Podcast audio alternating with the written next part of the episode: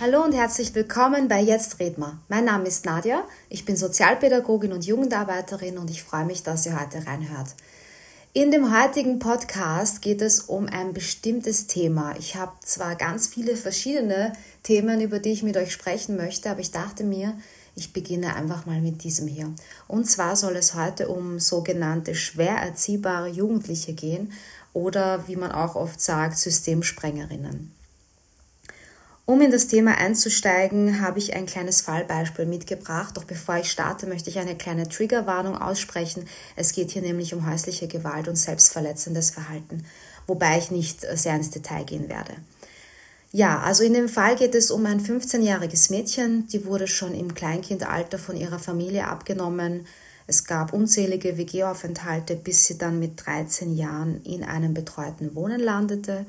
Ein betreutes Wohnen ist eine Einrichtung, wo Jugendliche untergebracht werden und ihre eigenen Trainingswohnungen zugewiesen bekommen. Und in diesen Trainingswohnungen werden sie dann von also sozialpädagogischem Personal eben begleitet und im Idealfall zur Volljährigkeit in die Selbstständigkeit entlassen. Genau, und dieses Mädchen wurde eben dort untergebracht. Sie wurde damals mit ihrem Bruder von ihrer Familie abgenommen, weil der Vater gewalttätig war, also es ging um häusliche Gewalt. Der Bruder wurde allerdings woanders untergebracht und seitdem sie abgenommen wurden, gab es auch keinen Kontakt mehr. Es gibt noch eine Mutter, wobei die nicht mehr Obsorge berechtigt ist und die Obsorge liegt komplett bei der Familienhilfe. Ja, ähm, die Themen, die das Mädchen begleiten, sind natürlich ähm, unterschiedlicher Natur. Man kann es sich eh ungefähr vorstellen.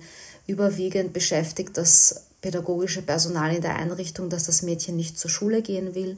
Sie zeigt selbstverletzendes Verhalten, ist immer wieder abgängig, also sie haut einfach in der Nacht ab und taucht nicht mehr auf. Sie klaut, ähm, zieht immer mit Freunden um die Häuser und ist wirklich sehr schwer zu greifen. Ihr Umfeld, also das Umfeld des Mädchens, bezeichnet sie als schwer erziehbar oder auch Systemsprengerin.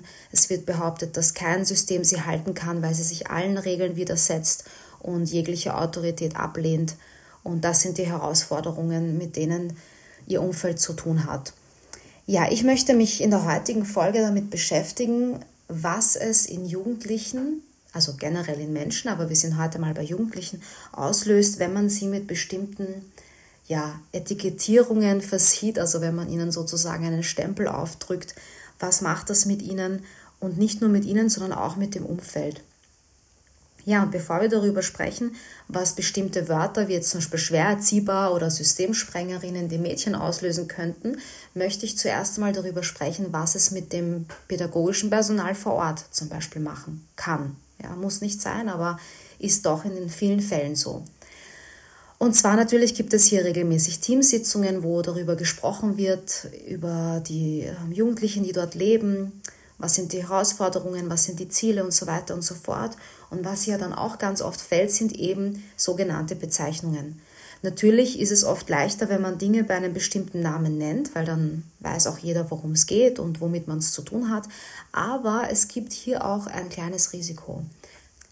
Und zwar glaube ich einfach, dass bestimmte Wörter etwas mit uns machen. Das heißt, wenn ich jetzt über dieses Mädchen spreche, macht es einfach einen Unterschied, ob ich sie jetzt als Bewohnerin dieser Einrichtung betitle oder ob ich sage meine Klientin. Das ist einfach ein Unterschied. Also das macht nicht nur was bei der Person, die das hört, also wenn jetzt zum Beispiel das Mädchen daneben sitzt und das hört, wie ich sie, über sie spreche und ich sage, das ist meine Klientin oder wenn ich sage, das ist meine, eine Bewohnerin, sondern es macht auch mit mir etwas. Ja, also diese Bezeichnungen können wirklich Stigmatisierungen auslösen, die wirklich schwer sind abzulegen. Denn die Frage, die wir uns stellen sollten, ist, wie kann ich denn aus einer Position heraus, wenn mein Umfeld mich immer wieder darin bestärkt? Und das ist das, was hier nämlich passiert. In dem Moment, wo ich jemanden so bezeichne, bestärke ich ihn eigentlich in dieser Situation darin, dass die Position, die er oder sie hat, die einzige ist, die er oder sie einnehmen kann. Ja, weil wie soll ich etwas ändern, wenn ich da irgendwie festsitze? Weil mein Umfeld nimmt mich sowieso auch so wahr. Ja, also vielleicht kennt das ja jemand von den Leuten, die gerade zuhören. Vielleicht bist du das schwarze Schaf in der Familie. Also man kennt das ja. In der Familie gibt es immer diese eine Person, die alles falsch macht, auf die man sich nicht verlassen kann, die nichts zu Ende bringt. Also das schwarze Schaf sozusagen.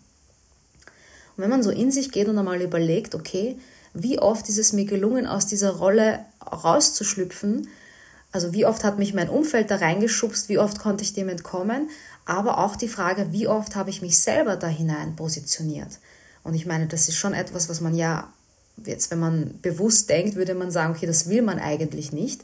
Und trotzdem passiert es ja dann doch, dass man sich selber dort hinein manövriert. Und ich glaube schon, dass das viel damit zu tun hat, dass es so eine Art, ja, so self-fulfilling prophecy, ja. Also es ist einfach so, dass zum Beispiel jetzt bei diesem Mädchen diese ganzen Stimmen in ihrem Umfeld, die werden irgendwann einmal zu ihrer eigenen Stimme in ihrem Kopf. Ja, wenn die Leute denken, ich kann das nicht oder ich schaffe das nicht, dann glaube ich das halt irgendwann von mir selbst.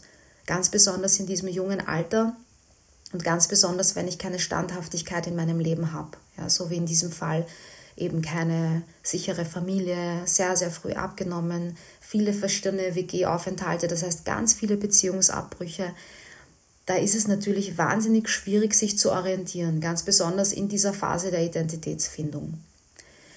Ja, und mal abgesehen davon, dass es hier überwiegend um die Schule geht, nämlich einer der beliebtesten Worte, die man in dem Zusammenhang nennt, ist ja Schulverweigerung. An dieser Stelle möchte ich nur mal anbringen, dass ich denke, dass es sehr, sehr viel mehr braucht als einfach nur körperliche Gesundheit, um schulfähig oder ausbildungsfähig zu sein. Ja? Es ist natürlich nachvollziehbar, dass das Umfeld ein Interesse daran hat, dass die Jugendlichen eine Schulausbildung machen und einen Abschluss, weil es in erster Linie natürlich eine Schulpflicht in Österreich gibt und natürlich in zweiter Linie auch etwas ist, was ihnen zur Selbstständigkeit verhelfen kann. Aber ich denke, dass das nicht möglich ist, wenn man so viele mentale Stolpersteine hat. Ja, also wenn es so viel gibt, das mich belastet und ich nicht aufarbeiten kann, dann ist es natürlich unheimlich schwer, mich auf die Schule zu konzentrieren. Es wurden natürlich unzählige Therapieangebote gemacht, aber wie so oft lehnt das Mädchen die auch ab. Man muss sich mal vorstellen, selbst für Erwachsene ist es extrem schwer, in Therapie zu gehen und sich mit den ja, Schattenseiten der Vergangenheit zu befassen. Das, wie soll das denn ein 15-jähriges Mädchen schaffen? Also das ist natürlich einer der größten Herausforderungen und ganz viele Erwachsene bleiben in, also haben einen langen Weg, bis sie es schaffen zur Therapie und bleiben dann auch über viele Jahre in Therapie. Das ist für so eine junge Person natürlich eine doppelte Hürde, das anzunehmen. Ja, und ich denke eben, dass diese Stigmatisierung, von der ich spreche, also diese Etikettierung, dieses ich bin eine Schulverweigerin, ich kann mich nicht an Regeln halten, denn irgendwann einmal wird das keine Zuschreibung, sondern irgendwann wird das einfach auch meine Identität. Etwas ist, was man sehr schwer fallen lassen kann, wenn es einem immer wieder begegnet. Und auf eine absurde Art und Weise gibt es ja auch irgendwie Sicherheit und Halt. Denn wenn das das ist, was die Gesellschaft von mir erwartet, dann ist es ja auch eigentlich das Einzige, was ich richtig machen kann. Ja, das heißt, wenn eh alle glauben, ich werde straffällig, nur dann klaue ich halt Handys, weil dann habe ich zumindest diese Erwartung erfüllt, weil die anderen Erwartungen kann ich nicht erfüllen, aus unterschiedlichsten Gründen. Und zumindest bekomme ich hier ja auch ein bisschen Anerkennung, weil meine Freunde finden es cool, wenn ich Handys klaue. Das heißt, hier spielen so viele Themen mit, die so einen jungen Menschen begleiten, besonders in dieser Zeit, wo es eben so wichtig ist, was das Umfeld von einem denkt. Ja? Also ja, ich könnte hier, glaube ich, tagelang darüber sprechen, aber ich will jetzt nicht, dass es ausartet. Also ich möchte schon beim Thema bleiben, was machen Worte mit uns? Was machen sie in diesem Fall zum Beispiel mit dieser Jugendlichen? Was würde es denn in ihr auslösen, wenn man diese Worte nicht benutzt? Ja? Und ich bin wirklich keine Freundin von, man darf das nicht sagen oder so, aber ich bin eine Freundin davon, dass man sagt, man spricht sensibilisiert mit gewissen Menschen, die eine gewisse Geschichte mit sich tragen. Also das finde ich schon sehr wichtig, besonders in diesem Kontext. Ja? Und wenn ich sage, wir sprechen auf eine andere Art und Weise, dann meine ich damit einfach eine positive, mit einem Hang einer gesunden Naivität, dass es ja vielleicht klappen könnte. Ja? Und ich meine jetzt wirklich nicht, dass wir bei Null starten und sagen, okay, wir wollen jetzt Medizin studieren, sondern wirklich vielleicht auch einfach mal den Gang zur Schule schaffen. Oder was würde passieren, wenn man mit diesem Mädchen ganz anders umgehen würde? Oder wenn man anders über sie spricht? Denn uns muss schon bewusst sein, so wie wir über die Menschen sprechen, ist jetzt egal, ob das Mädchen anwesend ist oder nicht, das macht was mit unserer inneren Haltung. Das heißt, wenn ich in der Teambesprechung ständig über Systemsprengerin und Schulverweigerin rede, dann bleibt das irgendwie immer so in meinem Hinterkopf. Ja, also das sitzt dann irgendwie da. Und auch wenn ich jetzt nicht zu ihr hingehe und sage, ich denke, du bist, Punkt, Punkt, Punkt, ist es trotzdem in mir. Ich trage das in mir. Und die Frage ist, was würde passieren, wenn man das anders framen würde, ja? Was wäre, wenn man sich denkt, okay, sie kann gerade einfach nicht zur Schule gehen, ihr fehlen einfach die mentalen Ressourcen, aber wir probieren es jetzt einfach so lange wie möglich. Was wäre, wenn man jeden Tag zum Beispiel in der Früh zu dem Mädchen hingeht, die schläft natürlich lang, weil sie sowieso keinen Bock drauf hat. Aber was ist, wenn sie sehen würde, okay, da gibt es jemanden, der versucht irgendwie jeden Tag immer wieder und der glaubt, dass ich dazu fähig bin. Also was ich oft erlebe oder sehe, ist auch irgendwie eine Art Resignation, die natürlich auch darauf zurückzuführen ist, dass es ja, dass man in dem Bereich einfach viel zu unter, unterbesetzt, unterbezahlt und auch ungesehen ist. Also es ist jetzt keine, es ist jetzt nicht etwas, was man nicht nachvollziehen kann. Nur das Resultat davon muss uns klar sein. Ja? Also man kann dann einfach auch nicht alles geben. Aber die Frage ist, und das ist so ein, ein utopisches Gedankenspiel, das ich habe, was wäre, wenn man genug Ressourcen hat, um dieses Mädchen wirklich jeden Tag zu versuchen zu motivieren, das zu tun. Und das wirklich aus hundertprozentiger Überzeugung und nicht einfach, weil, ja, es klappt sowieso nicht, aber ich mache es jetzt einfach, sondern wirklich die innere Haltung ist, okay, ich muss nur lang genug dranbleiben, dann kriegt man das irgendwie hin. Und wenn es auch nur ist, dass sie aufsteht in der Früh. Sie muss ja nicht direkt dann in die Schule gehen, aber vielleicht schafft man es, dass man in der Früh gemeinsam mal aufsteht. Also kleine Schritte in Richtung einer gewissen Selbstständigkeit, damit manche Menschen später vielleicht doch noch eine Chance auf eine gewisse Normalität haben.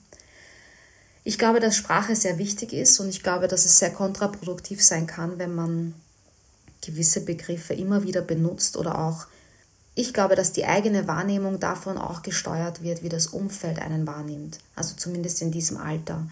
Und denke, dass gewisse Begriffe wie zum Beispiel schwer erziehbar, ähm, at high risk Jugendliche wird auch oft gesagt oder eben wie in diesem Fall Schulverweigerin, dass das einfach etwas ist, was sich so stark in die Köpfe einbrennt und das ist ja auch etwas, also das sind ja auch sehr starke Begriffe, ja. Also ich weiß nicht, wie es euch geht, aber wenn ich die Wörter höre, das macht gleich was mit mir. Also es ist sehr emotionalisiert, es sind sehr starke Wörter und ich denke, dass sie uns sehr stark beeinflussen. Und wir sollten uns unbedingt überlegen, wie wir sie verwenden, wann wir sie verwenden und was sie dann mit unserer inneren Haltung machen.